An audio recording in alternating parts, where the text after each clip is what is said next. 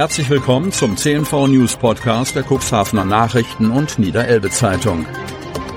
In einer täglichen Zusammenfassung erhalten Sie von Montag bis Samstag die wichtigsten Nachrichten in einem kompakten Format von sechs bis acht Minuten Länge. Am Mikrofon Dieter Büge.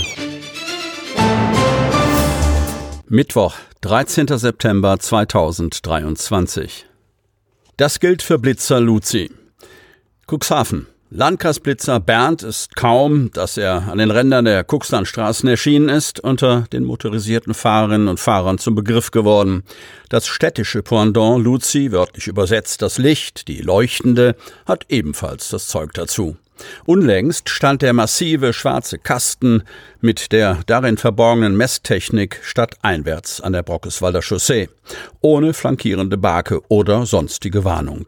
Ist das zulässig und kann das nicht in der Nacht oder in der Dämmerung auch für Nichtraser eine Gefahr darstellen?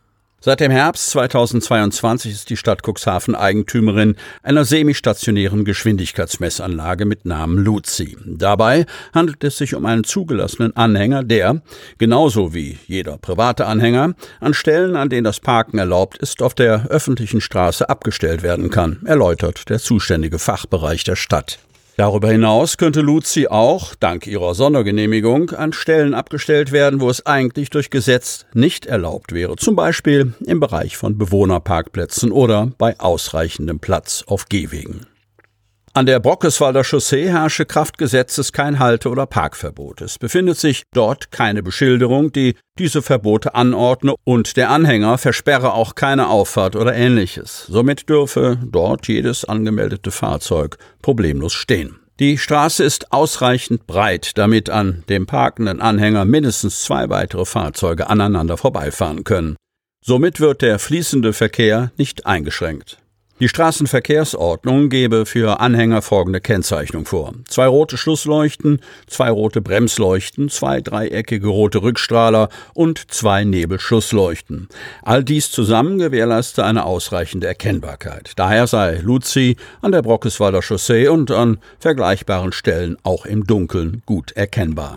Luzi werde dort eingesetzt, wo besonders schutzbedürftige Personengruppen am Straßenverkehr teilnehmen, wo Unfallschwerpunkte bekannt seien und wo bekanntermaßen häufig zu schnell gefahren werde, schrieb die Stadt und nannte als Beispiele die Standorte vor der Ritzebütteler Schule, der Schule am Meer und der Kindertagesstätte Salenburg, aber auch auf die Papen und die Heidenstraße.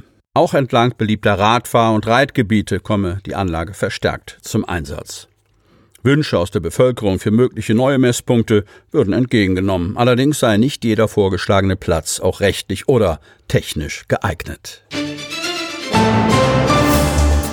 Kraftakt ab 2024 für Kommunen. Hemmoor. Die Samtgemeinde Hemmoor hat bei den Steuereinnahmen ein Rekordniveau erreicht und doch ein großes Problem. Die finanziellen Spielräume werden bereits ab 2024 deutlich enger. Den Vorgeschmack gab es jetzt beim zweiten Nachtragshaushalt 2023. Mit Mühe und Not schaffe die Kommune noch, zumindest auf dem Papier, einen Überschuss 900 Euro. Die fetten Jahre sind wohl für die meisten Kommunen und Kreise Vergangenheit. Die Zeiten, als die Wirtschaft florierte und letzten Endes auch durch die Gewerbesteuer die kommunalen Kassen klingeln ließ, sind vorbei. Nicht zuletzt angesichts der wirtschaftlichen Talfahrt in vielen Branchen wird bei Kreisen und Kommunen künftig der Gürtel enger geschnallt werden müssen. Und das bekommt die Bevölkerung zu spüren.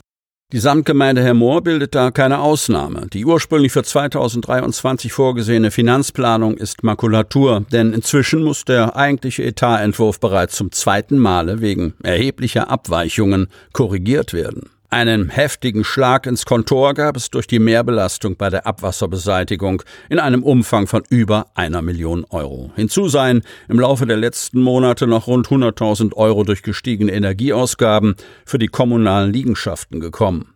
Zusätzliche und nicht eingeplante Belastungen belaufen sich in mehreren Einzelposten jeweils in mittlerer, fünfstelliger Höhe. Unterm Strich sind von dem ursprünglich gebuchten Überschuss von 77.300 Euro nur noch 900 Euro im zweiten Nachtragshaushalt geblieben.